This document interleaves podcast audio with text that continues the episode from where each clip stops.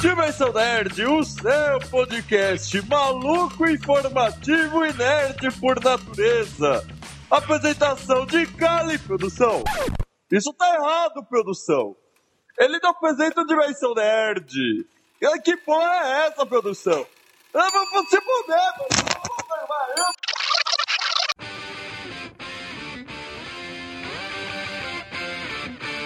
Bem-vindos ao J-Wave, o podcast de cultura pop, nerd e japonesa.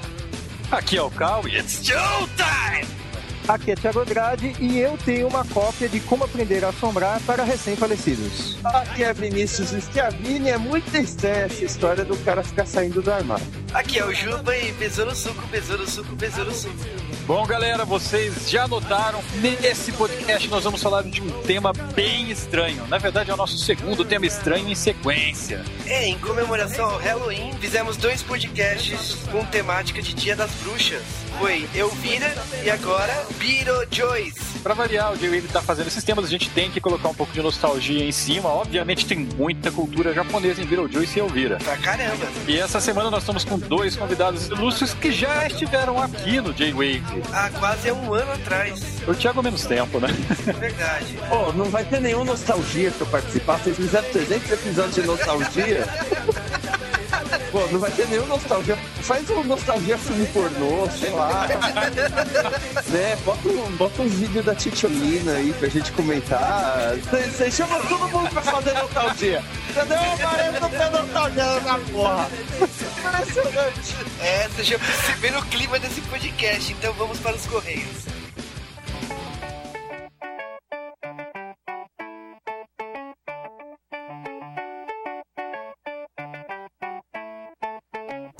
Mais um episódio de J-Wave, mais um bloco de correios e estamos aqui de volta para falar com vocês sobre o feedback do último programa. Mas antes disso, como vocês já devem estar esperando, vamos falar o que, Juba? Vamos falar do Top 5 de podcast de aniversário. Para você que pegou o bonde andando, nós vamos ler agora os cinco tópicos mais votados para serem o tema de nosso podcast de aniversário, que nesse momento do tempo equivale ao sábado que vem, ou seja, o próximo J-Wave, o J-Wave de número 20. Portanto, essa é a última semana que vamos ler os tópicos mais pedidos e semana que vem você vai descobrir quem é o ganhador. Então vamos começar. Vale lembrar, nós estamos lendo isso aqui apenas em ordem alfabética, não estamos dando a posição dos tópicos mais votados para não viesar a votação. Em ordem alfabética, o primeiro tópico é Akira. Ainda é Akira desde o começo dessa votação. Falo mais uma vez, esse tema é um dos que pode com certeza ser o nosso podcast de aniversário. O segundo tema aqui da lista é Card Captor Sakura. E esse também é um dos que pode entrar na lista de aniversário. É o mangá do Clamp, é um mangá bem querido, passou anime na Cartoon. Eu juro que eu gostaria muito de falar de Sakura aqui. O terceiro tema da nossa lista em ordem alfabética é Changeman.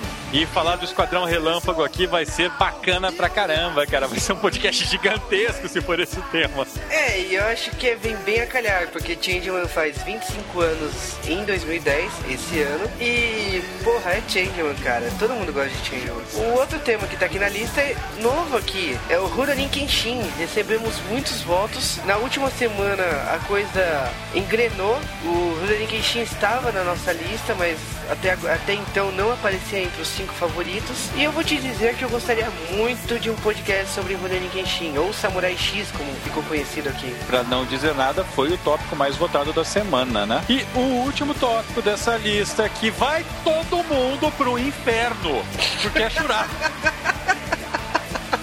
S H U R A T O Churato. Cara, se for churato. Ah, cara. eu tô muito puto. Eu tô puto. Bando, bando de, de desocupado.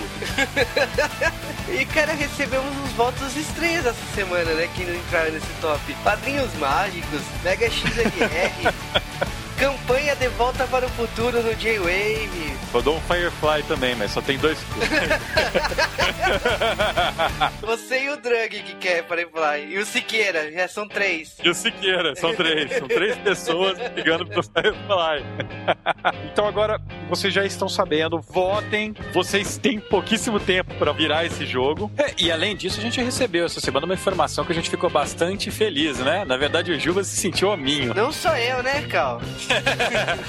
é, o J-Wave oficialmente é um dos podcasts mais baixados da Combo Podcasts. O que é legal, porque são muitos podcasts que tem lá e o J-Wave ele chegou a ser o mais baixado em algumas semanas. Como podcast, a ideia lá era ser um lugar onde se concentra vários podcasts. O Esquias e o Mad Max, que cuidam lá, nos convidaram. Aliás, eles incentivaram o surgimento do J-Wave muito tempo atrás. O podcast, depois de um ano, se tornou entre o segundo e o primeiro mais baixados. Isso é muito bom, saber que o público reconhece o nosso podcast. A gente tá brigando não, né? Concorrendo amigavelmente com podcasts que são bem mais velhos do que a gente, que estão aí há bem mais tempo, já tem um público grande. Então o J-Wave, para ele ter atingido isso daí, significa que muita gente ouviu, a gente tá atingindo bastante público. Fico feliz com isso, porque o mérito não é nosso, né? O mérito é de vocês ouvintes. Continue assim. O J-Wave agradece por esse retorno. Queremos crescer mais, logicamente. Não é porque a gente virou o primeiro da combo que vamos parar por aí. Queremos mais que isso. Nós temos mais dois avisos para falar. Primeiro é que o Dimensão Nerd dessa semana teve a participação do Cal. Além disso, eu gravei um alternativando com a galera que deve sair em breve. Então, quando sair, a gente avisa. Se vocês querem saber segredos esdrúxulos sobre minha vida, é a chance. Além disso, o, o rapaz que chegou a ser praticamente o membro fixo de todos os podcasts da Combo, né? O Juba, voltou a atacar, cara. eu fui convidado pela Cris Marques, do Fala Série Cris, lá da Combo também, para falar de uma série bastante querida pelos fãs nostálgicos aí. Porém, eu ainda não posso falar o nome, só posso falar quando sair. Então esperem. Pra não perder mais tempo, a gente vai falar um pouco do feedback do último programa. E o programa Peitástico da semana passada teve uma repercussão bastante pesada, cara. É cheio de peitos. Eu nunca falei tanto peitos numa semana. Foi uma coisa assim inacreditável. O Twitter tava um caos, todo mundo O que que a gente recebeu de menina lá brigando? Como que vocês fazem um podcast disso? Ah, eu não vou ouvir um podcast. Eu acho que aquele aviso no começo do podcast assustou muita gente. Depois que eu ouvi, não tem tanta linguagem pesada, mas como é um tópico bem machista, vale a pena deixar lá, né? Escutem o próprio risco. E falando em próprio risco, escutem agora os e-mails ao seu próprio risco. Começando com o Eduardo Coço, que falou com a gente: Poxa, cast muito engraçado e com algumas revelações bizarras. Vou dizer que eu vira, eu assisti pela primeira vez no colégio, no fim do ano. Sempre exibiam filmes para os alunos. Antes tinham exibido Indiana Jones o Templo da Perdição, onde uma menina vomitou na cena do cérebro de um macaco. Que escola do mal, cara! Cara, que escola é essa? Porque a escola que eu. Eu queria estudar nela, meus Sim. filhos tá nessa escola. Sim, era normal passar filmes. Eu lembro que eu assisti Bela e a Fera, Indiana Jones. Mas porra, eu vira! E aí ele continua. Depois desse fato, tem que ver o filme em TV aberta. E sempre via novamente na sessão da tarde. E bem, Parker Lewis dava para fazer um lindo cast. Eu amo essa série. E como ela começou a fazer sucesso no Brasil, foi incrível incrível. Valeu pelo ótimo cast. Cara, Parker Lewis, eu adoraria fazer um cast sobre essa série, mas ninguém lembra disso no Brasil. Sim, eu lembro de ter assistido dublado na Rede Record, porém eu vou te dizer que eu fiquei meio decepcionado quando assisti na Sony legendado. Não sei se é o valor nostálgico pela dublagem, mas foi estranho. E a Ana Lúcia Fernandes Liu Tia ou sei lá como vocês falam esse sobrenome. Bom dia, boa tarde, boa noite. Me senti no, no filme do Jim Carrey agora. o meu nome é Ana Lúcia, tenho 42 anos. Acabei de ouvir o podcast sobre a Rainha das Trevas, a poderosa Elvira, e achei hilário. Conheci a Dama de Negro, pois ela participou de alguns episódios de uma série que eu via muito na minha adolescência, a chamada Duro na Queda, estrelada pelo Lee Majors, o antigo homem de 6 milhões de dólares. Duro na Queda é muito foda. Adorava essa série. Por essas participações, era impossível conhecer todo, digamos, talento da moça. Ela continua, mas dava para perceber que ela era divertida. Talvez porque eu seja do sexo feminino. Juro que não me liguei tanto sobre os aham uh -huh, atributos da Elvira. Ela tá substituindo características pela palavra peito, cara. É tão fácil falar peito.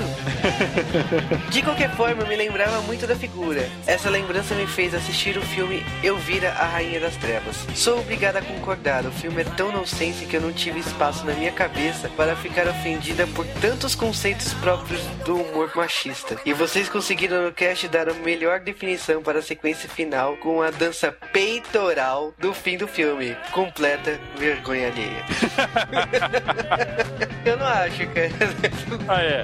Bem perto da data do Elvira, teve um. Ela quase foi pro Trend Topics porque saiu um vídeo dela, né? De Halloween com o Sizer Sisters, cara. E ela postou o link desse vídeo pra gente também. Cara, foi muita coincidência isso, né? É, porque o Sempre fez especiais de Halloween, mas como shows especiais ao vivo, né? especiais assim, gravados, eu acredito que seja a primeira vez. E, porra, é hilário você ver o Vira falar de Lady Gaga, do Gandalf do Senhor dos Anéis. Vale a pena, o vídeo está aqui. E a nossa amiga Cris Marques comentou: Eu não sou muito fã de peitos, que bom, né, Cris? Mas adorava ver o filme da Elvira toda vez que passava na sessão da tarde. Era um daqueles que não deveriam morrer, mas parece que o povo de hoje em dia tem medo de peitos.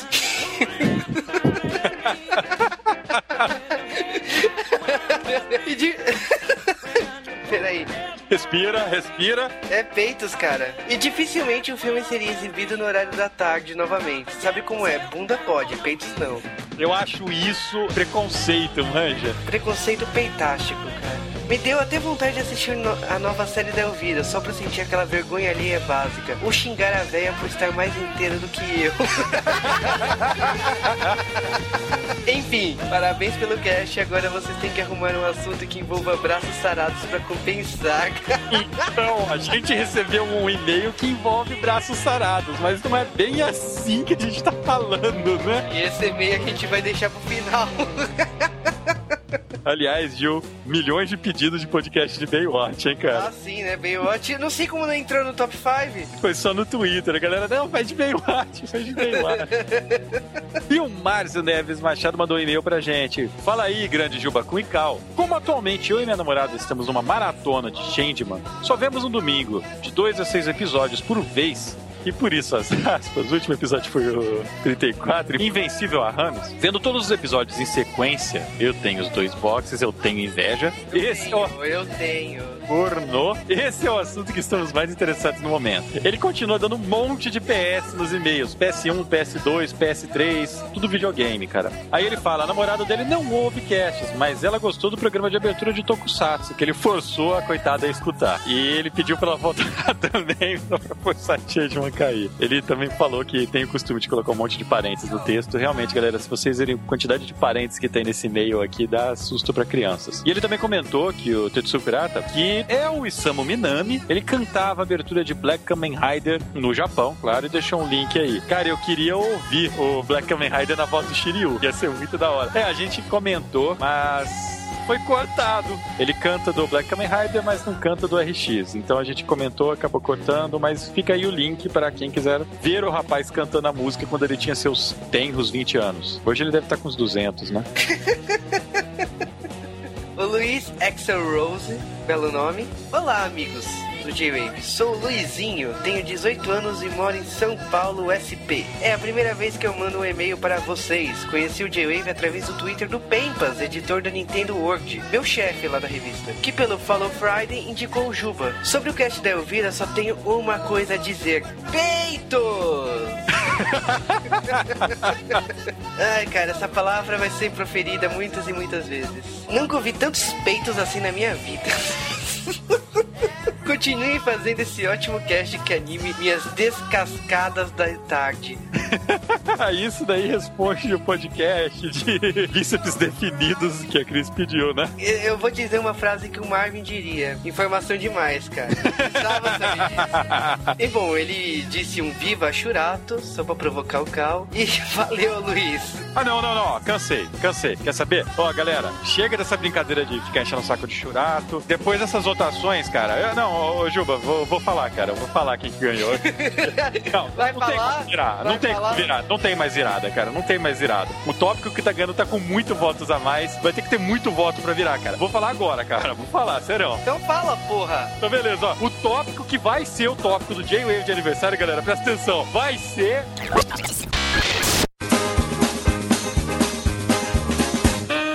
Vamos dominar o programa! DJ toca aí, trechinho de Purple Rain.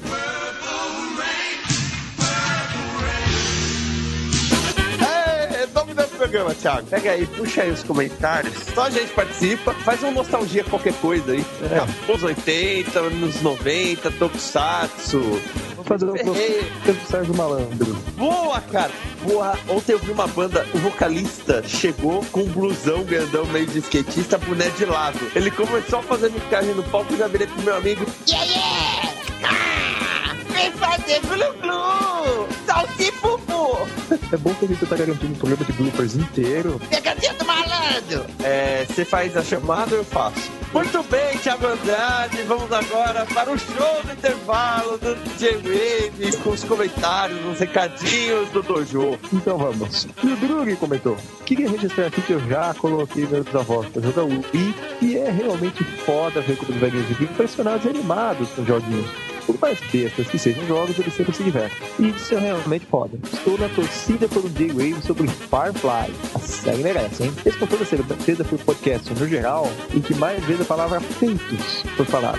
Mas vamos combinar que o vídeo assim mesmo. O mais lembro do filme é o arremesso de salto no final, com a bela cena, bela cena do salto pegando na testa e, claro, do lenço dos peitos, e não pode faltar sempre que o assunto eu vira. Mais uma vez, mandaram muito bem. Ou seja, por isso, vamos fazer esse J-Wave ter mais vezes a palavra peitos. Peitos, vamos colocar peitos aleatoriamente em frases. Peitos. Tiago Neto, outro dia peitos, eu tava andando na rua, encontrei um amigo meu, aí eu virei peito e disse pra ele assim, e aí, cara, como é que tá você, peito? Ô, oh, tô meio triste, peitos, minha namorada, peitos, me largou. Aí eu falei assim, tudo bem, peitos, você arranja outros peitos pra mamar. e o Denis Strader comentou, salvações gaúchas, mas como faz esse episódio de Sessão da Tarde total, tchê? Quando agora vocês vão fazer o louca minha de polícia? Eu vou chamar meu amigo Barrone pra participar. Esse apelido porque ele gostava de imitar o Marrone e ia muito no banheiro. A gente juntou as duas coisas. Peitos. É, eu já achei esquecido dos peitos. Peitos. E o Cleberson Machado, provavelmente o filho do narrador da Globo, comentou: Fantástico! Essa mulher sempre foi um ícone para a adolescência brasileira. Peitos. Peito! Peitos! porra, nostalgia da Isadora Ribeiro na cachoeira. E a turma Lafina comentou: Ah, saudosa Elvira. Bons tempos de filmes inadequados na versão da tarde. Maldita classificação indicativa. E bem trouxe. As crianças continuam com acesso à safadeza, mas agora hardcore na internet. Com a diferença de que nunca assistem de volta do futuro, por exemplo. Esse foi o tema de podcast mais bizarro que eu já vi, mas o programa foi hilário. O programa ficou muito bom, feitos. Eu não acho que o tema é tão bizarro, mas realmente triste que as crianças hoje em dia não podem mais assistir o De Volta para o Futuro, principalmente com a dublagem clássica, né, Thiago Andrade Peitos? Não Thiago Andrade Peitos, eu coloquei Peitos no meio só. É Thiago Andrade, vírgula, ele faz de Peitos. E o Anônimo disse: o juramento da tropa suspeitos poderia ser assim. No biquíni mais claro, no sutiã mais denso, nenhum olhar fugirá da minha presença. Todo puritano há de pecar quando os peitos te ouvir a presenciar. É, cara, ia ser muito louco. Tipo, as mulheres apontam os dois mamilos pra bateria enquanto tá recarregando, sabe? Aí rola um negócio tipo aquele, que, aquele clipe da Katy Perry, só que ao contrário, né? Porque California Girls, que ela foi as armas de espirrar chantilly no sutiã. Ah, é? Nossa, cara, Katy Perry, peitos, é, é sensacional, cara, peitos. Aí o Stunts Peitos disse... juramento ficou foda. Que assim ficou perfeito. E muito, pô. Cast sobre cena eu topo. Mas tem que me arrumar o mangá dele. Mas como o Juba me falou que nem japonês ele arruma, foi difícil. Se tivesse nesse cast, o número de vezes que a palavra feito foi pronunciada aumentaria em progressão geométrica. No mais, grande abraço em todos e na Elvira. Será que alguém consegue abraçar aqueles peitos todos? Ah, consegue, cara. Consegue. Conheci uma moça que tinha, assim, é, peitos avantajados nesse nível. Era gostoso abraçá-la. E, enfim, e motorboat. Motorboat é muito legal, peito. Muito legal ser peito, fazer motorboat. Agora, o Stan fica falando isso. Stan, isso foi coisa de feco. O que, que a gente fez? Invadiu o podcast. A gente praticamente tirou o Juliano e o Caliban e estamos aqui lendo os e-mails. E o Pedro Monção. O Pedro Monção.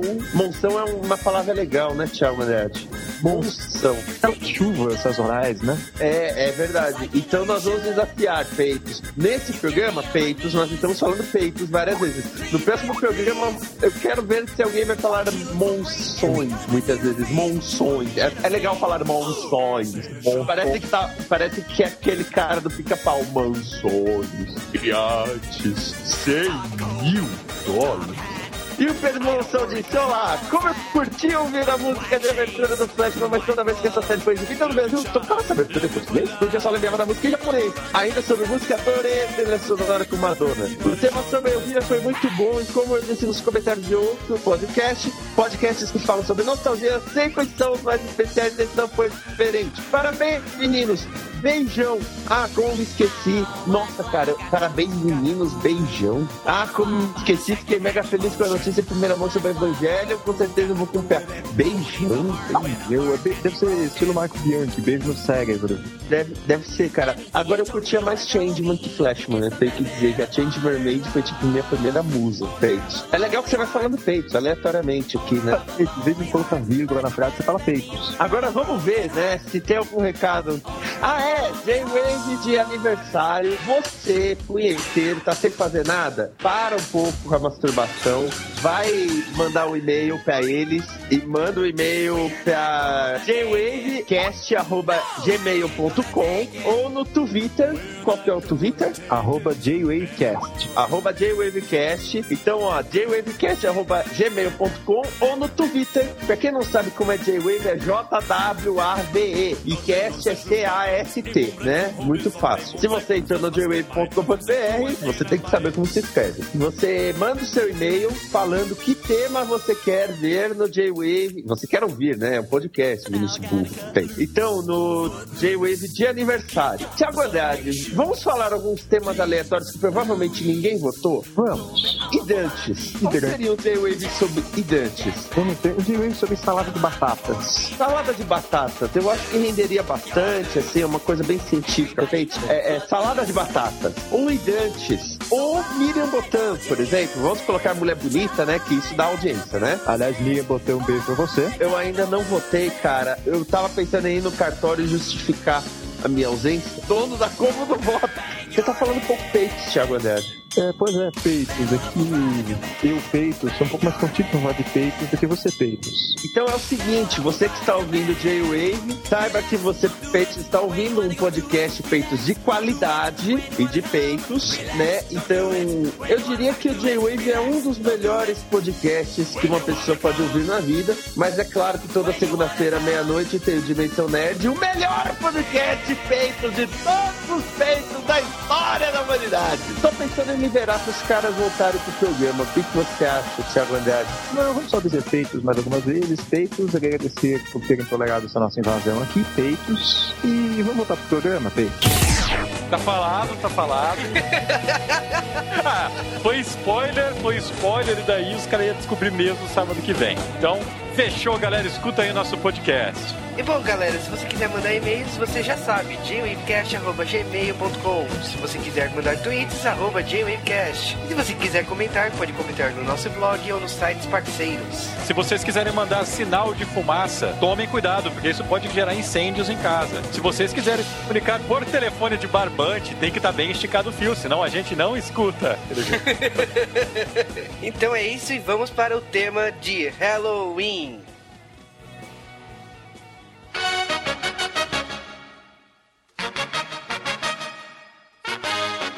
Vocês já sabem, semana passada foi Elvira e agora Beetlejuice. Então é uma dobradinha do J-Wave especial de Halloween. É, a gente pensou bastante como fazer um especial que fosse nostálgico, né? Ao mesmo tempo que fosse engraçado. Então a gente pegou dois filmes clássicos da Sessão da Tarde e fez dois podcasts com eles. Essa é a segunda parte. E antes de começar a falar de Beetlejuice, temos que falar de Tim Burton. Ou não, né? Vamos direto para Beetlejuice.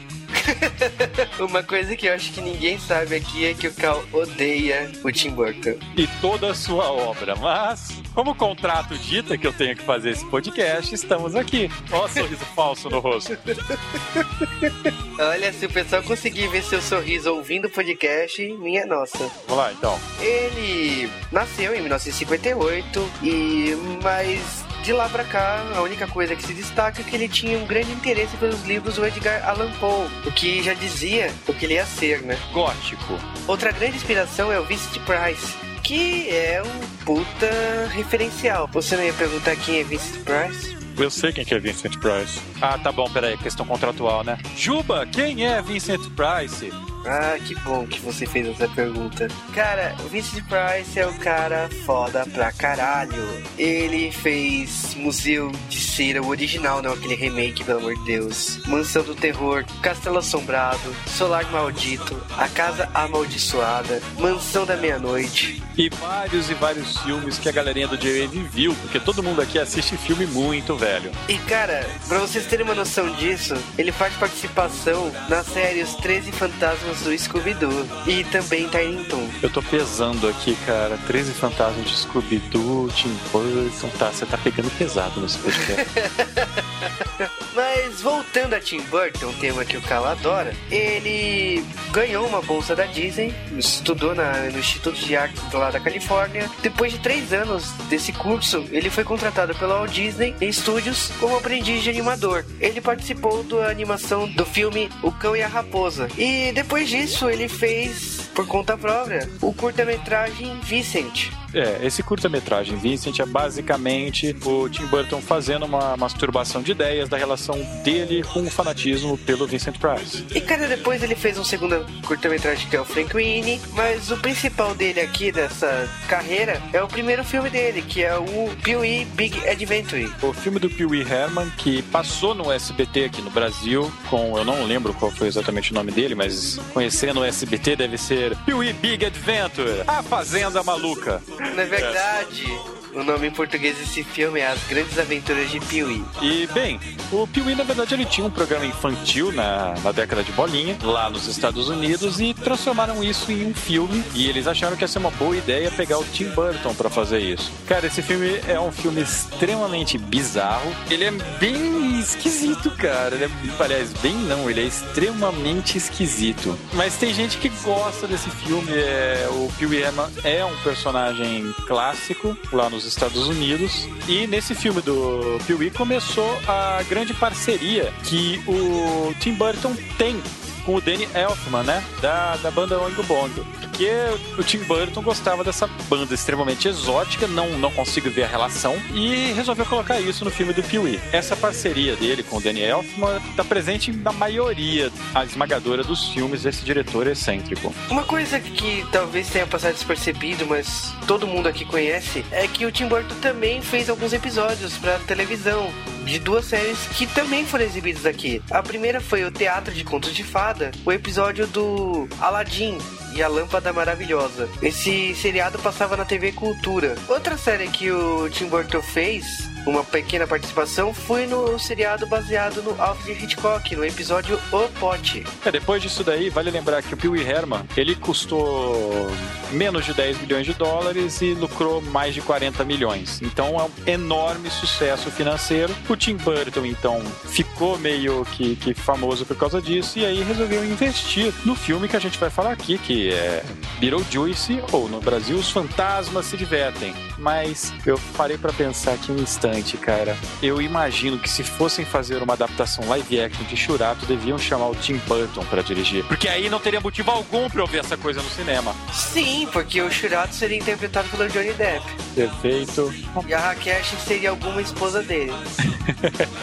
Uma curiosidade sobre o Tim Burton, que pouca gente sabe, mas o Tim Burton é heterossexual e além disso ele foi casado umas três vezes já, colocando as esposas nos filmes. E vamos falar algumas curiosidades do Tim Burton. Nessa época, por causa do sucesso do primeiro filme dele, a Warner se interessou por ele. Ele queria fazer Batman, a Warner não deixou, não dava sinal verde para isso, até porque não queriam fazer nada relacionado à série por causa dos traumas do seriado da década de 60 feito pela Fox. E, bom, acabou caindo nas mãos dele o Beetlejuice, que foi um roteiro criado pelo Michael McDowell. E, cara, o roteiro do Beetlejuice não é nada engraçado, era um roteiro de terror com linguagem fula. E para vocês terem uma noção, Beetlejuice seria negro. Quem seria o ator que interpretaria Beetlejuice no original? Seria o Sammy Davis Jr. Que era o único membro negro do grupo do Frank Sinatra, o Red Pack. Ele fez 11 Homens e um Segredo, original, não remake. Fez o filme Diamantes São Eternos, do 007. E tem uma porção de filmes dele aí. Não, ele não fez Beetlejuice, então a carreira dele não foi imaculada. É, o que E acontece que o roteiro não tinha sinal verde, porque era um roteiro adulto. Pra você terem uma noção, ele não queria casar com a Lídia, ele queria transar com a Lídia. Bom, o roteiro teve que sofrer mudanças, acabaram chamando outros roteiristas. O, a pessoa que fez a grande mudança no roteiro do Beetlejuice foi o Harry Scaring. Foi ele que definiu que Beetlejuice devia virar uma comédia. Foi ele que também que trouxe mudanças para a cena da morte da Bárbara e o Adam. Pra vocês terem uma noção, antes da gente falar do filme, a morte deles seria uma cena bem chocante, vamos dizer assim. E acabou virando uma piada. Ele trouxe a diferença de horário, ele criou o mundo dos mortos. Nada daquilo existia no roteiro original. E também foi dele a sugestão do Michael Keaton, que era um ator que tinha uma amizade com o Tim Burton, que fez que o Tim Burton aceitasse. É, tem que ser muito amigo tá, do diretor pra o Michael Keaton ser o Batman, né, cara? Reforçar amizade, né, cara? Eu não... Nossa. Porque o Michael Keaton era o Batman, meu. Pra Bruce Wayne, puta que pariu, hein? Mas vamos direto pros fantasmas se divertem.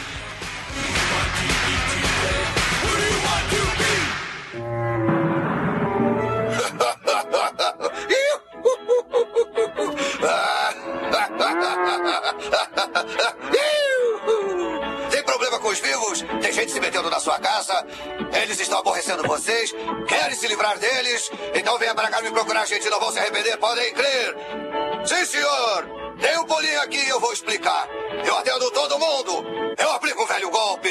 O amigo aqui fará qualquer coisa para resolver o seu problema. Eu posso acabar com os intrusos. E. Eu tenho solução para todos os males. Vem aqui, agora.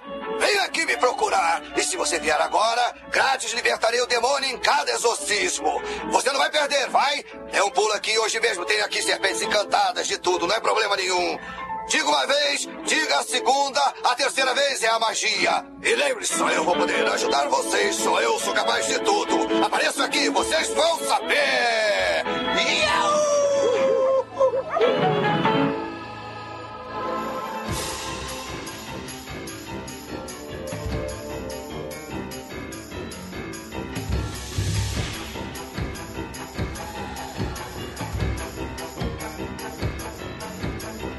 Nosso diretor novato, o então muito pouco conhecido Tim Burton, que havia dirigido apenas aquele filme do Pee Herman, que é pitoresco, aprontou de novo com um filme com orçamento algum, com um elenco bem maior do que o orçamento do filme. Ele já tinha feito Até era, né? Michael Keaton, Dina É, o, Davis. Michael, o Michael Keaton sempre foi grande. Aliás, esse filme ele está extremamente grande na linha da cintura.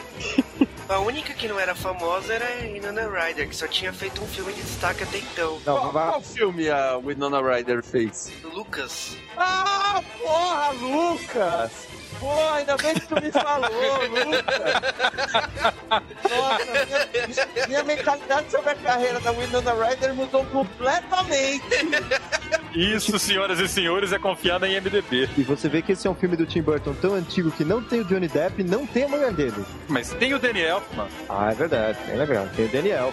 Bom, esse filme tem tudo que os filmes do Tim Burton têm, só não tem o Johnny Depp. Mas já que você falou de filme que tem tudo que o Tim Burton tem, esse filme começa com uma cena aérea e uma maquete muito mal feita, como praticamente todos os filmes do Tim Burton. Só que nesse filme a maquete muito mal feita é uma maquete de verdade, não ele fingindo que tá filmando a cidade por cima. Diz ele que fez muito disso nesse filme pra reproduzir os filmes que ele assistia quando ele era pequeno. né?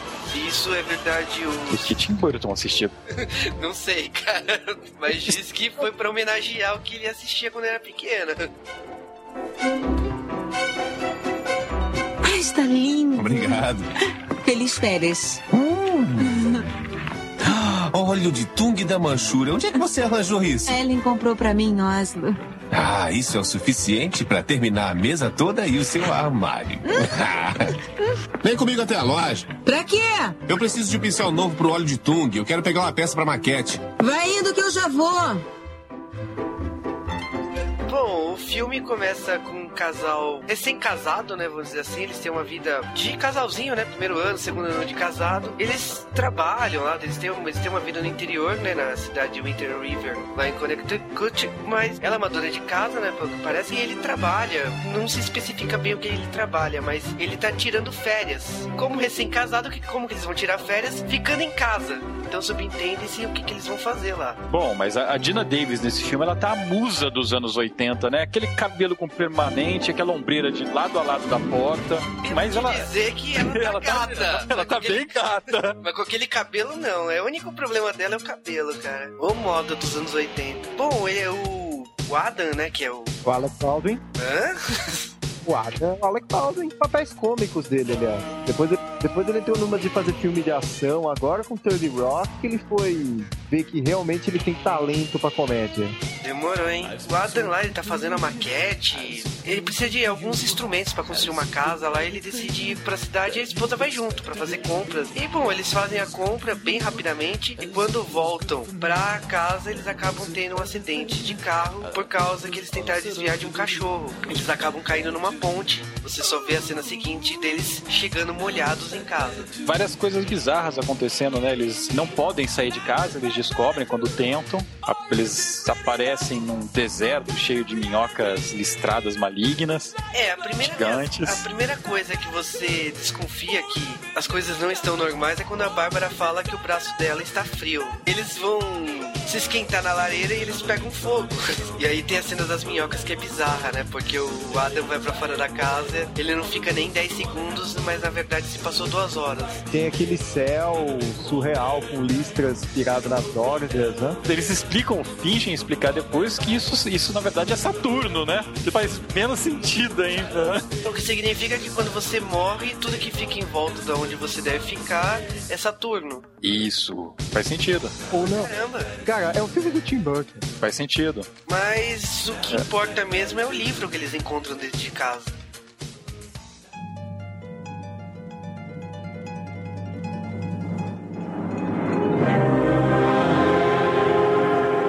Manual para os falecidos recentemente. Falecidos. Falecidos? Eu não sei de onde veio. E olha a editora. Editora Manual para os falecidos recentemente. Não sei. Estou com a impressão de que não sobrevivemos ao acidente. Aliás, que livro, hein? O Manual para os Recém-Falecidos. Da editora, o Manual para os Recém-Falecidos. Das galáxias, né? Aí sobre livro. Olha, esse filme foi o primeiro do Tim Burton que eu vi, logicamente, acho que da maioria, né, das pessoas na face da Terra. Eu acho que até aquele momento parecia que esse poderia ser um filme engraçado um filme triste. Quando você vê o livro, você fala, ok, esse filme vai ser muito estranho.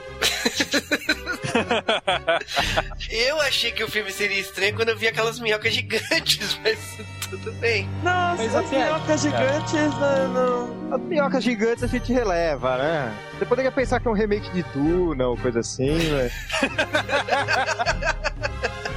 Com o livro ainda eles começam a ler e se passou algum tempo desde que eles estavam lá e surgem pessoas querendo ver a casa. Tinha uma parente, né, da Bárbara que queria desde o começo que eles vendessem aquela casa para alguém, porque era uma casa muito grande para os dois só. E acaba vendendo para um casal que veio de Nova York, né? Veio de Long Island. Que é uma família bem estranha, diga-se de passagem. né? É uma típica família burtoniana, né? E depois disso, todo Tim Burton tem a sua. Talvez o único ser normal daquela família deve ser o Charles, né? Porque nem a Lídia, que é a filha do casal, eu acho normal. Não, a Lídia é a Winona Ryder, não tem como ela ser normal. No, no Edward Mãos de Tesoura, ela é a mocinha da história. E você não acha aquela mulher normal. Não tem como. Mas pelo menos ela não era gótica lá, né, cara? E o visual da Lídia aqui, meu Deus, cara. Não, mas é ridículo de gótica, cara. A Mortícia não é gótica desse jeito. Assim. Por causa desse filme, inclusive, que a Wizard, por muito tempo, fez campanha pra Winona Ryder ser a morte num eventual filme do Sandman. Que poderia ter dado certo. Bom, hein, eh, vamos ficar viajando, né? Podcast sobre Sandman, a gente viaja. Vamos aproveitar que o Tim Burton não vai colocar o dedo em Sandman, graças a Deus, e vamos esquecer dele, vamos voltar pra algo que ele colocou o dedo. Aquele dedo gótico dele torto, sabe? Nesse momento do filme, o que que o nosso casalzinho Maitland que resolve fazer? Olha, tem pessoas estranhas na nossa casa, tudo bem. Tem uma mulher estranha com hábitos bizarros querendo reformar a nossa casa. Ah, Eles são contra isso. É, Então eles tentam assustá-los de toda maneira, mas obviamente ninguém consegue vê-los, pois são fantasmas. E aí eles abrem a porcaria do manual, do manual para os recém-falecidos, e descobrem que eles podem pedir ajuda ao outro mundo. Aos universitários e tudo mais. Só que eles descobrem que não é tão fácil assim, né? Caralho! Olha o que eu saquei agora. Os Outros é um remake de Beetlejuice. Caraca, velho, a Nicole Kidman tá pálida daquele jeito pra ser o Beetlejuice. Caralho, velho, isso já valeu o programa. Pessoal que tá ouvindo aí, o MP3, ó, vocês já alcançaram o ápice do programa, tá? De Kevin Spacey, né? Esse é o melhor momento do meu dia, né? Da frente só vem coisa ruim. É, ou não, o podcast pode ficar melhor ainda, tá? Eu posso estar só enganando vocês, sendo um filho da puta. Mas olha, velho, os outros. Porque olha, o casal Maitland não, não acreditou de início que eles eram os fantasmas. Eles acharam, estão invadindo nossa casa. A Nicole Kidman também. Cara, o pior não é a comparação, é justificativa. Não, o pior não é a comparação, é justificativa. O pior é que faz sentido. Caraca, velho. Cara, eu vou te dizer que quando esse casal com a filha gótica chega é absurdo, né? Porque eles não chegam só com malas, né? Eles chegam com paredes também, né? Porque a casa começa a ser demolida completamente, né? Eles constroem aquela área externa, chega as esculturas, né? Que a esposa é a Adélia, né? Meu Deus, cara, é uma escultura mais horrorosa que a outra. Cara, eles transformam a casa no sonho de decoração do Tim Burton, porque é um negócio bizarro. Aliás, o Tim Burton, ele é uma pessoa que não gosta muito de linhas retas e coisas desse tipo, então ele faz uns ângulos muito bizarros. As portas, todas elas, elas são pentagonais ou tem algum ângulo bizarro é, entre, entre as dobradiças dela. É muito estranho, cara, você ver esse tipo de coisa. É, e cara, eles ficam com a casa toda, né? E o Adam e a Bárbara, a única coisa que lhe resta é ficar no sótão, né? Tanto que eles conseguem, por um tempo, fazer que ninguém entre lá. De qualquer maneira, eles vão pro outro mundo pedir ajuda, e quando a gente chega lá, a gente vê os fantasmas do outro lado. E, cara, cada figura bizarra. Tem o clássico caso do treinador, né? Dos jogadores de basquete que ficam todos procurando o treinador. Aí a mulher que toma conta lá do outro mundo, escuta aqui, eu já disse que eu não sou o treinador de vocês, o treinador sobreviveu. Treinador, eu acho que a gente morreu. Ai mesmo. Diga. Os jogadores de futebol americano, cara. Aliás, essa mulher aí que, que falam que é o treinador é bizarra porque ela tem um corte no pescoço, ela fuma, sai fumaça por lá, cara.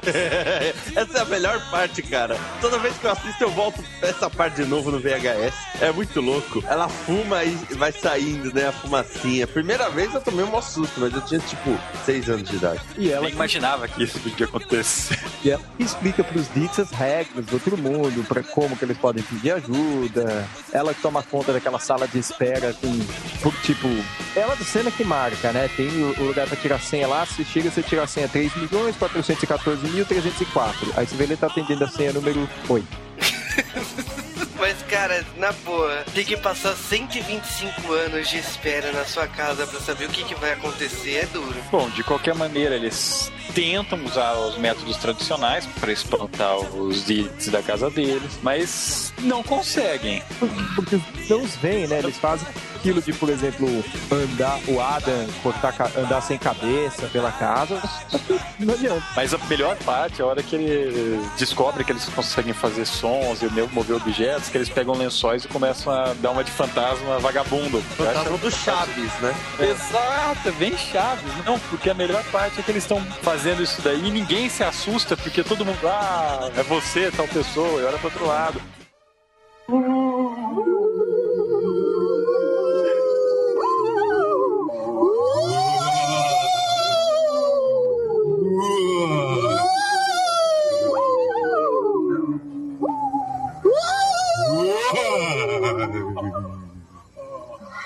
Puxa, como é que ele aguenta essa mulher?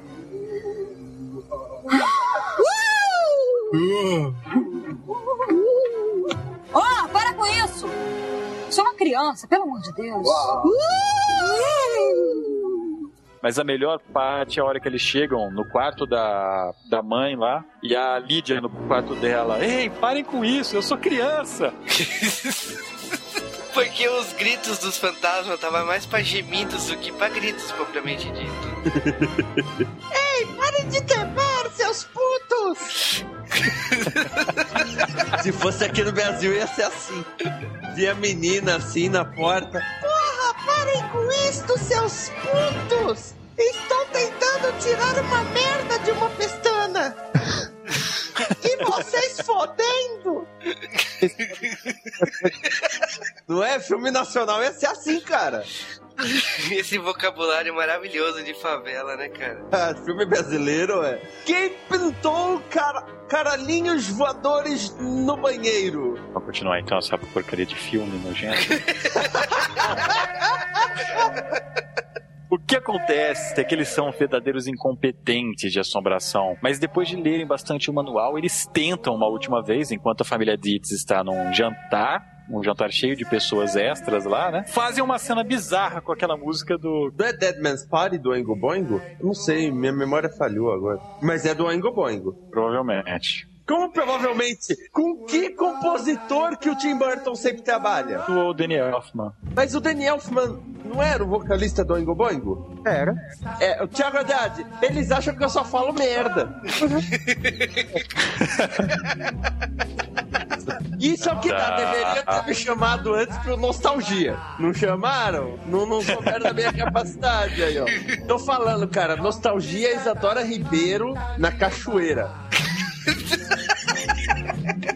Ganha do DN batido naquela semana que saiu o programa. Haja vitrine nessa que o Esquias falou. Não, é foda, cara. Tô pensando aqui. Foco, caramba, não consigo pensar.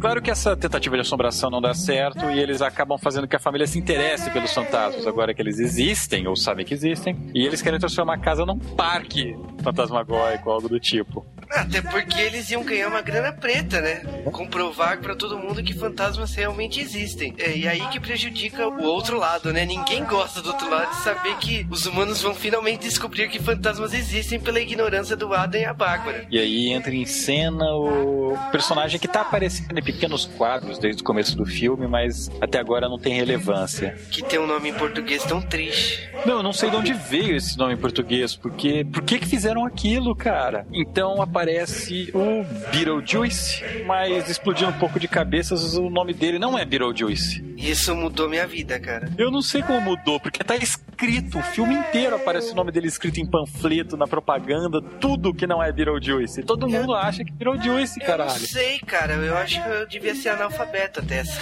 época da minha vida, porque eu devia ser criança e não sabia ler, não sei. Eu não tinha reparado isso até a sexta vez que eu vi esse filme. E o nome dele E aí na sexta vez você achou que tava errado, né? Não, na sexta vez que aí eu comecei, caralho, o nome dele aparece o filme todo. Porque como ele, ele não pode falar o próprio nome, né? Porque afinal o nome é a maneira de chamá-lo, ele, expli- ele explica foneticamente como você faz pra chamá-lo.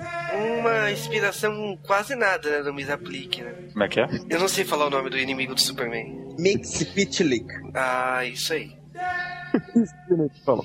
Pô, não zoa não que Mix Pitlick estrelou um dos melhores episódios de Smallville. Modo Ah, isso quer dizer- irônico off. Defina melhores em Smallville. Não, eu, eu falei modo irônico off. Ah, Isso tá. me lembra do Spirit de Lois e Clark e do Howie Mandel.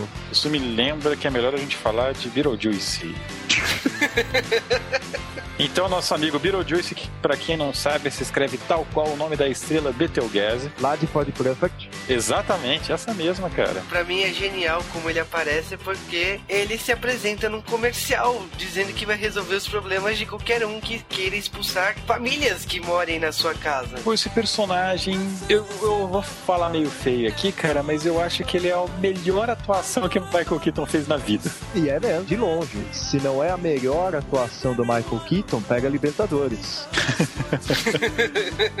Ele tá irreconhecível nesse papel, vestindo aquele terno listrado dele, presidiário do mal, o rosto, aquela maquiagem, o rosto todo amarelo, aquela cara cheia de marcas, não sei se é sujeira ou cicatriz, ou meio podre. Cara, tá genial, tá muito bem feito. Eu tem não reconheço, cara. Eu não reconheço o Mike Keaton. E tem um lance que o Michael Keaton era um galanzinho, né? de- dos anos 80. Anos 80 gerou uma série de galãs que depois nenhum continuou como galã, propriamente dito. Mas ele, Tom Hanks, fazendo aqueles filmes mais levinhos, todos pegando a Meg Ryan. E o, o Michael Keaton, ele era um galanzinho. Então ele aparece nesse papel totalmente transgressor, totalmente com a sua persona desfigurada. Eu imagino o choque que deve ter sido na sociedade estadunidense. Ah, É, é- é muito diferente, até porque aqui, se vocês forem lembrar, os fantasmas se divertem só ganhou certa notoriedade mais ou menos na época que saiu o Batman.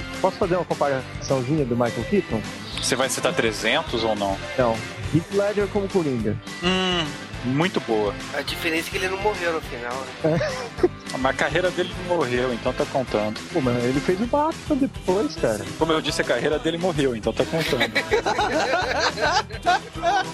Não, eu gosto dos filmes dele como Batman, cara. Peraí, eu falei isso em voz alta? Ele fez Jack Brown depois, velho.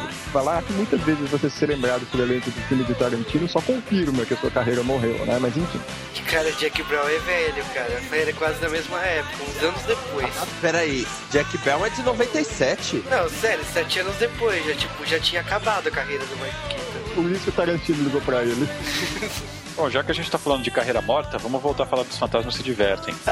Nesse caso, eu acho que esse personagem, ele, ele fez toda a diferença nesse filme, que tava até então um filme butoniano que ninguém sabia, porra, é o, é o cara que fez o Pee Herman, fazendo esse negócio bizarro. Tá bom que tudo bem, é aceitável, né? Pra quem assistiu o Pee Herman sabe. Esse personagem me aparece e já aparece escrotando tudo. Quando fala três vezes o nome dele, ele aparece, vai ajudar. O casal não aceita ajuda, porque na verdade ele já chega dando em cima da Bárbara. É bem agressivo mesmo, né? Chega palpando, beijando. É trash o negócio, cara. É, ele se veste igualzinho o Adam, né? E fala, somos parceiros. Né? Pra não entender que... O que é seu é meu.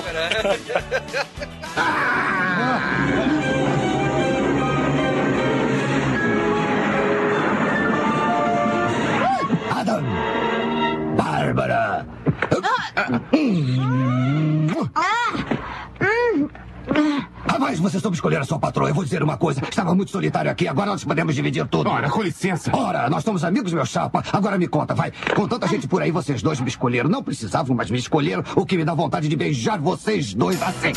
Ah, ah, não, larga ela.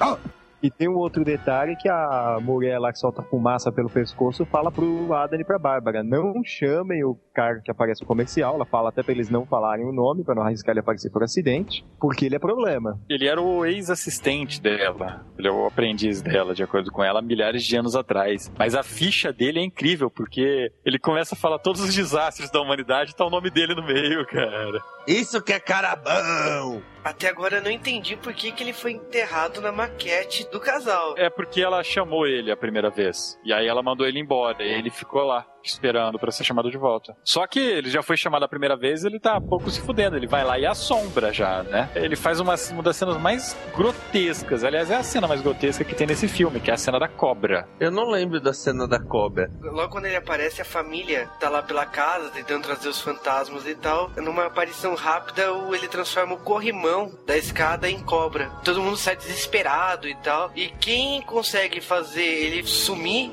é a Bárbara, que a Bárbara aparece e fala o nome dele três vezes. É uma cena grotesca em stop motion que assusta muito mais do que o filme. Os efeitos dessa cena são geniais, assim. Poxa, o pessoal da Supermassa ficou feliz pra caralho de terem usado aquilo. Que cena nojenta, mal feita. eu, eu lembro do Beetlejuice de boca aberta, né? Com a língua de cobra e tal, né? Ah, cara, que coisa triste, que coisa muito triste. É vergonha alheia dos efeitos especiais dessa época, cara. Mas assim, o Beetlejuice, ele, nessa hora, ele já fala que ele tá ali e ele quer se casar com a Lídia, né? Porque ele tá preso no mundo espiritual do mal lá e ele só vai sair se ele casar com uma humana, uma pessoa viva. Que, cara, não tem pessoa mais normal do que a Lídia, né? Por isso que ele escolheu ela pra casar, né? Lógico. Perfeito. Deve ter escolhido pelas roupas que ela usa, né? Ah, mas gótico? Não, ela tá gatinha nesse filme, cara. Mas ela tá muito nova nesse filme pra se falar que ela é gata. 18 anos, eu fiz a conta. Que aí você tem o Winona Ryder antes de roubar lojas, antes de ser a mãe. todos os incidentes. Antes de Alien 4. Também. Não, não me lembra disso, cara. Não, você começou a lembrar a tragédia. Muito obrigado, Cal. Oh, eu gosto de Alien 4. Por quê? Peraí, eu falei isso em voz alta de novo? Quarto, o quarto melhor filme da série Alien. Sei lá, tem umas passagens de tempo, né? Que eles vão tentando. Quando, toda vez que eles vão pro outro lado, avança no tempo. A primeira vez, quando eles são apresentados ao livro e tal, se passa três meses. Por isso que quando eles voltam, a casa já tá mudada. Nessa segunda vez também se passa um tempo já vai, assim, quase pro final do filme. Que é quando eles sabem que eles vão ter que derrotar o Beetlejuice de qualquer jeito. Que ele é um ser descontrolado. É, o Beetlejuice, ele do nada vira o antagonista do filme, né? No momento você achava que ele ia ser só uma coisa engraçada, né? E não, ele é mal pra caraca. Só que é mal daquele jeito dele, um mal Tim Burton. Sano do que mal, né? É. Agora, o que, que o casamento dele com a Lídia libertaria, pra falar a verdade? O que, que um casamento faria ele se libertar de alguma maldição dos mortos? O que, o que acarretaria isso? Ele ia poder escrotizar à vontade nos dois mundos. Nossa, que beleza! O Beetlejuice, vamos dizer assim, ele realmente vira o vilão, porque ele vai atacar a família com força total, né? Eu adoro ele brigando, porque ele começa a usar vários clichês é, distorcidos, né? Come on, make my millennium e coisas do tipo. Paralelo a isso, a família lá já estudou como trazer os espíritos, né? Tanto que eles pegam o vestido de noiva da Bárbara e o a roupa né, de noivo do, do Adam, né? Pra exorcizar, né? Trazer os espíritos. Quem aprendeu foi aquele gordo escroto, né? O decorador lá da mulher. Que também tava em busca de dinheiro, diga-se de passagem. Só que ele não leu direito, né? Porque acontece um uma anomalia né? quando eles trazem os dois de volta que eles começam a envelhecer rapidamente. Teoricamente eles morreriam. E aí a Lídia, para tentar evitar que os dois se ferrem, vai buscar ajuda lá dos fantasmas e descobre o Beetlejuice. E o que, que ela faz para pedir ajuda? Ele diz: Olha, se você se casar comigo, eu ajudo os dois. E aí ele faz aquela mímica idiota lá do, do nome, né? Vamos falar como fala o meu nome. E aí aparece a merda de um besouro e uma, uma caixa de suco. E aí o tradutor que assistiu o filme achou que ia ser muito bom não fazer uma adaptação. Pra e quê, aí né? ficou Joga no Google Translator e vamos que vamos, cara. Não Foi tinha desse nível. pra vocês entenderem. O que é muito estranho, né? Ouvir os personagens falando besouro suco. Besouro suco. Não, isso dói no ouvido. Dói, dói. Sério, sério, isso dói muito no ouvido. Eu não sei, mas o problema é que é só do filme, né? O... Graças a Deus a série animada não teve esse mesmo mal. Ficou Beetlejuice na dublagem. O Beetlejuice. Muito mais Então- inteligente, né? Bem aqui na reta final do filme acontece uma espécie de cena de conflito onde todo mundo tá tentando falar o nome dele três vezes. Que é hilário, né? Porque a Bárbara tenta falar três vezes e taca o zíper, né? Ela abre o zíper e coloca uma placa de mental pregada pra ela não conseguir falar. Ela tenta de novo, ele manda ela pra Saturno com as minhocas. E aliás, aconteceu algo bizarro, porque ninguém falou o nome dele três vezes. Enquanto isso, ele tá lá, ele já colocou o vestido de noiva da Lídia, que é um vestido vermelho, e vai usar os pais dela, né? Como padrinhas, né? Como testemunhas do casamento. Chamando o padre, né? Que aparece lá na da casa. Que cara bizarro, velho. É... Parece muito com o candidato a presidente que tem aí.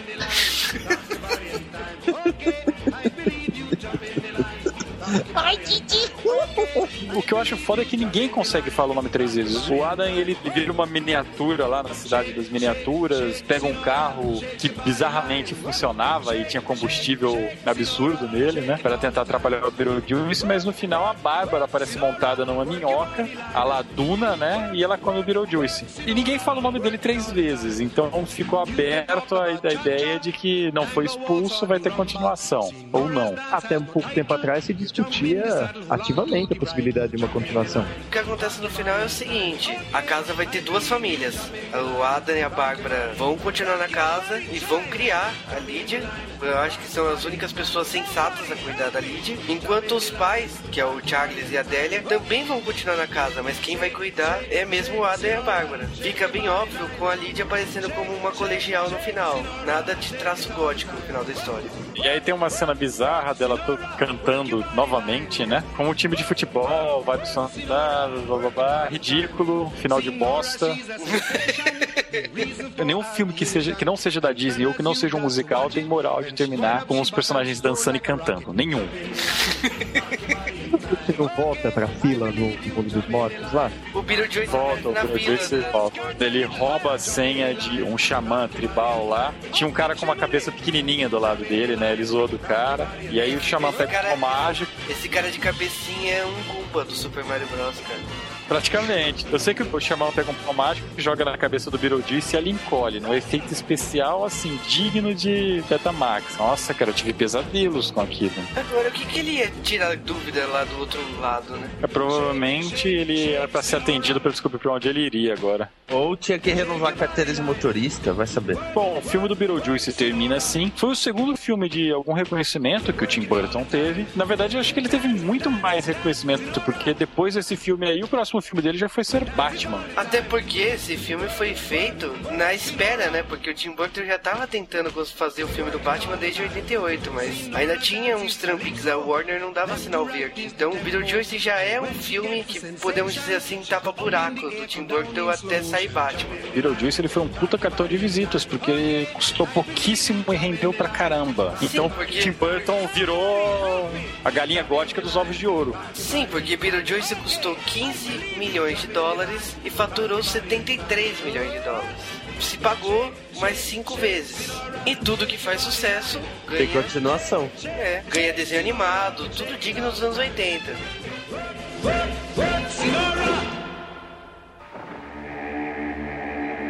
Embora eu saiba que deva ser prudente, ainda me arrisco em lugares medonhos. A casa de fantasma eu mesma faço. Beetlejuice! Beetlejuice! Beetlejuice! Tô pronto pra...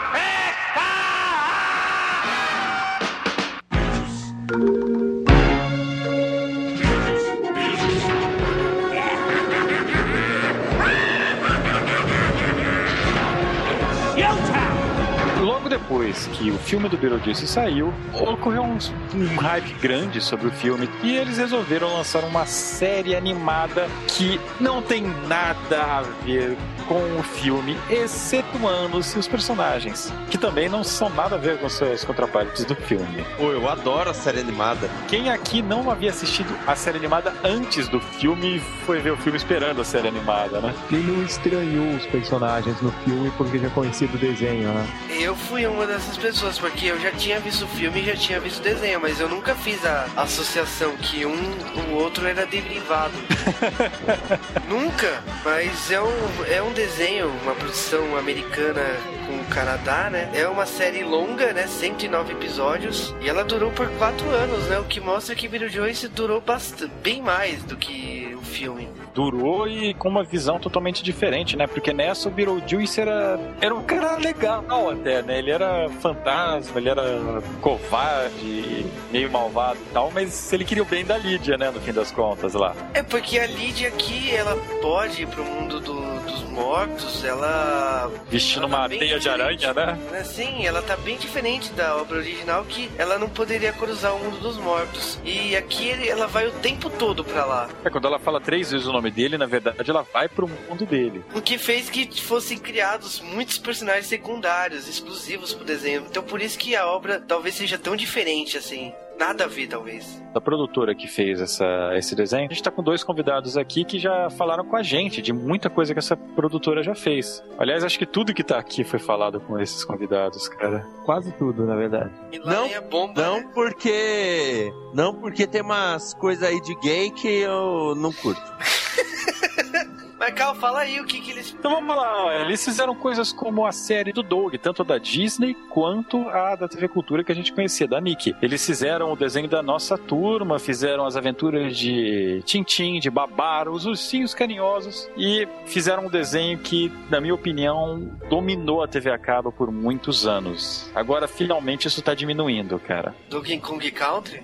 Não! Os padrinhos mágicos que conseguiam passar em todos os canais da TV a cabo. Até no Globo News. Passava Padrinhos Mágicos na ESPN, cara. Na GNT? Todo e qualquer canal.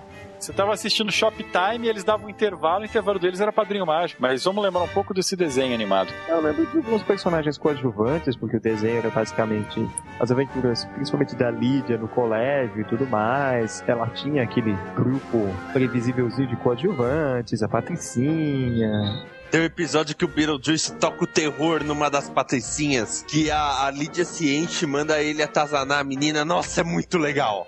Ele possui a menina também, né? É, muito foda. Eu sei que muita coisa do, do desenho também era focada na casa, né, do.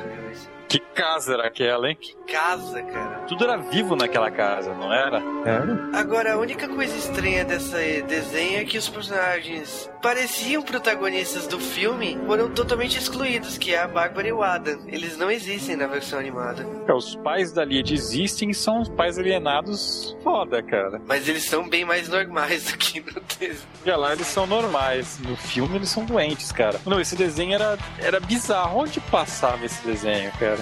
Na Globo. Na Globo e na Warner Channel, na época que passava desenho na Warner Channel.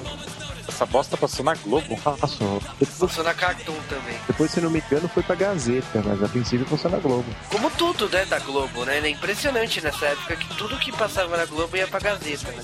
Zillion foi uma. Viviam em paz, fora desse podcast cheio de unhas do Tim Burton. Porque, se não me engano, a Globo tinha um acordo comercial com a Gazeta na época. É que né, nessa época tinha um acordo, né? Hoje em dia a Gazeta passa, grava por cima, né? Das fitas que tem no arquivo, né? Como?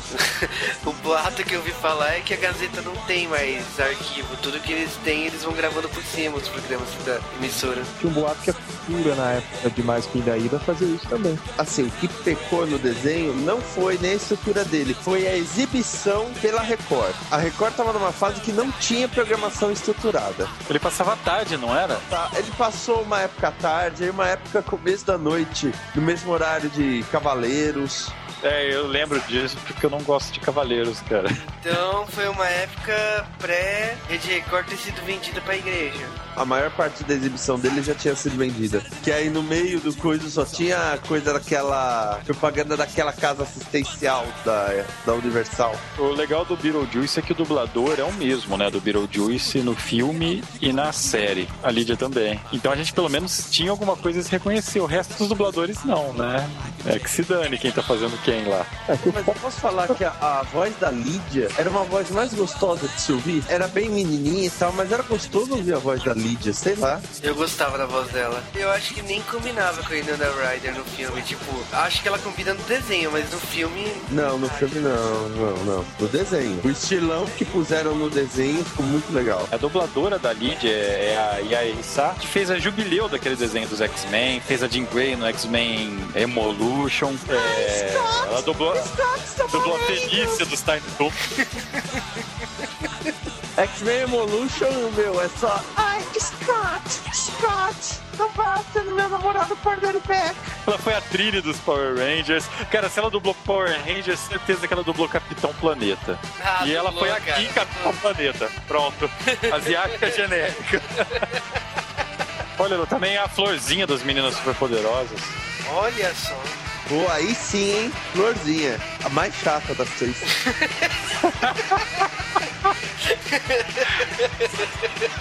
Meu, ela foi a jubileu dos X-Men. Tudo bem, todo mundo tem que pagar os pecados um dia, né? Ô, cara, mas eu gostava da Jubileu nesse desenho. Nos quadrinhos eu nunca consegui gostar, mas no, no desenho eu curtia. Não, não. Também do, não, a eu não- caçadora, né? Da Justiça Sem Limites. Eu não acredito que ela dublou o Bulbasauro, então isso tá errado.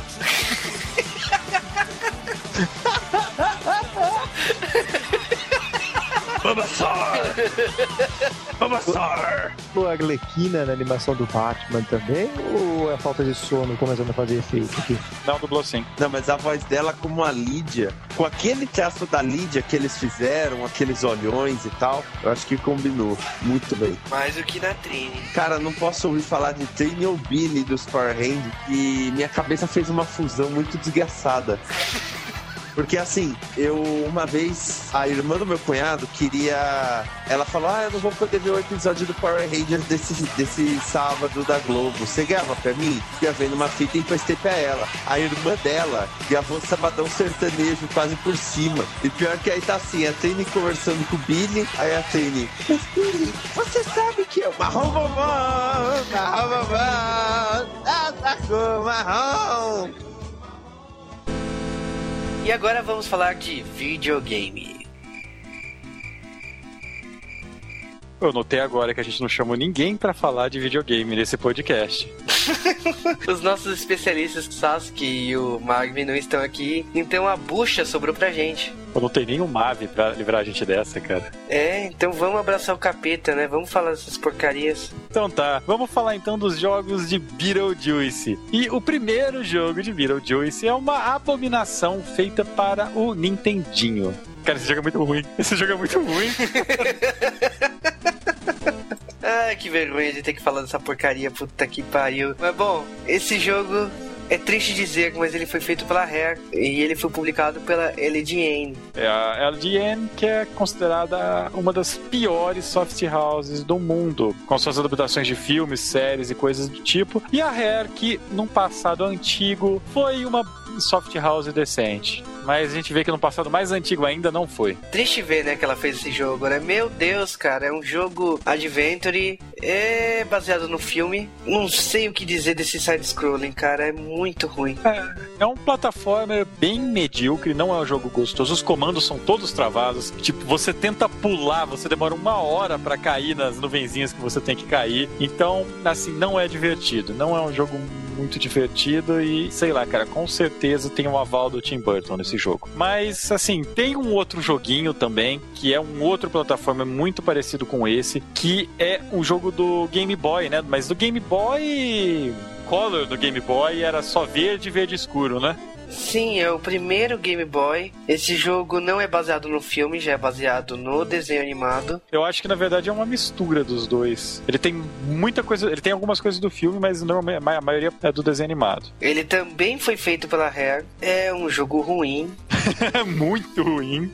Meu Deus do céu, que jogo ruim. Não dá vontade nenhuma de jogar isso. E cara, vamos dizer assim, esses foram os únicos jogos pra videogame. Depois disso, veio o Beetlejuice de Skeletons in the Closet. O Skeletons in the Closet, não, os esqueletos no armário, é um jogo estranho do Beetlejuice, né? O jeito de jogar é esquisito, porque você tá meio que num, num mapa, tem vários fantasmas que aparecem e tem a Lídia no cenário. Então é baseado mais na série, né? Você tem o Beetlejuice e o Beetlejuice tem que proteger a Lídia das criaturas sobrenaturais. E só que quando você mata um fantasma, a Lídia vai lá e tem que limpar aquele fantasma, né? Ela tem que limpar os esqueletos do armário. E quanto mais bicho você mata, mais a Lídia tem que limpar. Quanto mais a Lídia tem que limpar, mais tempo ela fica exposta, mais você tem que proteger ela. E, bom, você já viram que o jogo não tem uma. É, cara, é um tabuleiro de xadrez onde monstros aparecem, o Beetlejuice tira e ali tem que limpar, sabe? Os gráficos desse jogo é até bonito pra DOS, mas. Ah, cara, pelo amor de Deus, eu prefiro jogar Bomberman do que jogar essa coisa. Esse jogo não é divertido, galera. Os comandos deles são um pouco travadinhos. É, ele é um jogo bem estranho de ser jogado. É, você se perde bastante do que você tem que fazer. Eu não sei, cara. Eu acho que nenhum desses três jogos que saíram para Beetlejuice tem alguma decência. Aliás, eu, eu, reparo aqui que, talvez com exceção do podcast da Tatsunoko, a gente não fala de nenhum tema que tenha jogos que salvam-se, né, cara? Infelizmente. Um dia a gente ainda vai fazer um podcast sobre videogames com jogos bons. Agora, me desculpe, Beetlejuice não é o caso. Então, game over pra esse jogo.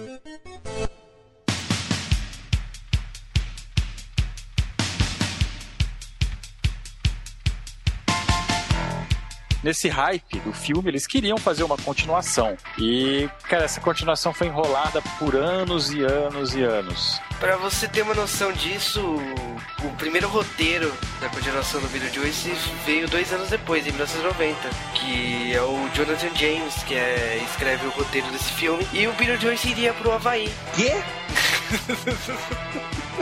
Tá lógico ele ir pro Havaí. O quê? A ideia do filme era mostrar que o Charles, agora dessa vez, ele queria construir um resort, um lugar mal assombrado por espíritos tribais, né? Espíritos lá da ilha do, do Havaí. E pô, o Beetlejuice ia aparecer e não só isso. Um dos destaques desse filme seria que o Beetlejuice também seria um herói do surf. Eu fico. O quê? Não teve um roteiro circulando durante muito tempo de uma continuação de O Máscara, em que ele virava surfista? O quê? Isso tudo é inspiração de Adam West surfando com a roupa do Batman. Meu, eu vou chamar meu amigo Fleury daqui a pouco. meu Deus. Vocês estão me assustando. Não, Aliás, o Máscara, o Máscara é um personagem que lembra muito o Beetlejuice, né? Ah, totalmente. por incrível que pareça, o Máscara, pelo menos no filme, é um personagem bem mais controlado do que o Beetlejuice. No filme, nos quadrinhos, ele é totalmente Beetlejuice. Esse segundo filme do Beetlejuice acabou sendo esticado, né, vamos dizer assim. Né? Em 91 ele também ganhou uma segunda chance. O Tim Burton chegou a contratar algumas pessoas, porém, tipo, na hora H, na hora de receber sinal verde, ele preferiu fazer Batman Returns em vez de voltar pro Beetlejuice. E muitas das pessoas que ele contratou foi pro Batman Returns mesmo. Eu só não entendo como o roteiro do Beetlejuice caiu nas mãos do Kevin Smith. No meio nerd existe conhecida rivalidade entre o Kevin Smith e o Tim Burton. Aliás, o Tim Burton ignorando o Kevin Smith e o Kevin Smith foi badeando o Tim Burton, né? É, o que eu presumo que essa rixa se justifica pelo roteiro que ele escreveu do Superman. Exatamente, veio daí. E cara, o filme acabou morrendo em 97 por causa que eles descobriram, aliás, não é muita novidade, né? Depois de quase 10 anos, não dava mais pra chamar a Inona Ryder pra fazer a Lídia. Ela já tava bem passada pro papel. Que eu ia, o que ia obrigar um remake ou trocar a atriz, o que acabou melando o projeto e o filme foi arquivado. Mas de vez em quando puta o Michael Keaton como quem não quer nada, fala que gostaria de fazer e tudo mais, e aí sempre fica nisso. Pra ver como a carreira do cara afundou. Não é fato. O que acontece é o seguinte, Beetlejuice até pode ganhar uma continuação. A Dina Davis também topou, cara. Ela, ela também soltou essas, essa declaração. Cara, o elenco todo topou. Pra você ver que merda que foi a carreira de todo mundo, né? Tim Burton, assassino. Não, Apenas um homem sobreviveu a Tim Burton e seu nome é Johnny Depp, cara. Não, todo mundo quer fazer o filme, todo mundo quer ver o filme, menos o cara que assina o cheque, né? Isso que é o problema. É fato. Agora, a única coisa pra fechar desse segundo filme que nunca ganhou luz verde é que se por acaso sair uma continuação, não pode ser esse roteiro. Porque esse roteiro pertence a uma empresa que quebrou as pernas, não sei que fim teve, que é a Gavin Film, e esse roteiro tá com eles. O, se a Warner quiser continuar a franquia, teria que ser um novo roteiro. É ruim você não ter mais o Beetlejuice no Havaí? Eu juro que eu até gostaria de ver ele surfando pra ser o rei da praia. O meu contrato não paga esse tipo de coisa, cara. Com essa onda enorme de remakes, tem uma chance grande dessa porcaria voltar a ver a luz do dia. Acho que a década de 80 tá na moda agora, né? Todo mundo quer seu pedaço da década de 80 de volta. Ah, isso faz tempo. Mas ainda não descobriram o Beetlejuice, cara, e é bom que não descubram.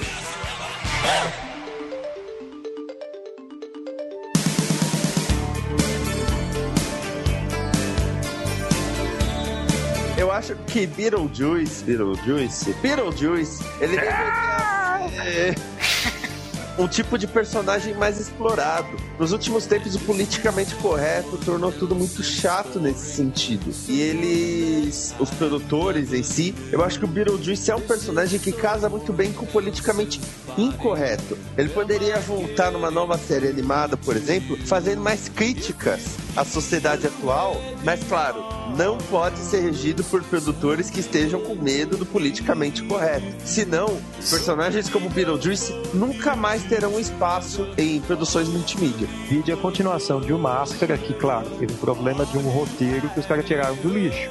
Mas tentou fazer um negócio muito certinho, muito bonitinho, vocês viram no que deu. Aquele roteiro do Filho do Máscara é genial. Que triste. Falar pra vocês então, se cada vez que um podcast brasileiro reclamasse do politicamente correto, aquele mimimi que sessão da tarde não existe mais, eu ganhasse um centavo, eu com certeza teria mais de um real agora. Não, mas é. Eu acho que assim, eu não vou ficar falando, ah, o politicamente correto estragou tudo. Ah, mas, Mas, estragou. mas, Não, mas teria não. espaço para um Beetlejuice hoje em dia. O que aconteceu é que ele arrumou a bagunça. A televisão era uma bagunça. Principalmente. Agora é uma merda. Sim, agora ficou uma merda. Eles arrumaram a bagunça e precisava devolver as coisas de antes. Não devolveram, entendeu? Sei lá, eu tenho a impressão de que o mundo era mais divertido até os anos 90. O mundo era mais divertido até os anos 80. É, agora eu não sei, porque a geração dos anos 80 também fala a mesma coisa. E provavelmente nós vamos falar a mesma coisa pra geração que vier em 2020. Então eu tô achando que a gente tá velho, cara. Esse é o problema. É possível, é possível. E você é jovem ainda, jovem ainda. Jovem ainda. Amanhã será, velho será, velho será. A menos que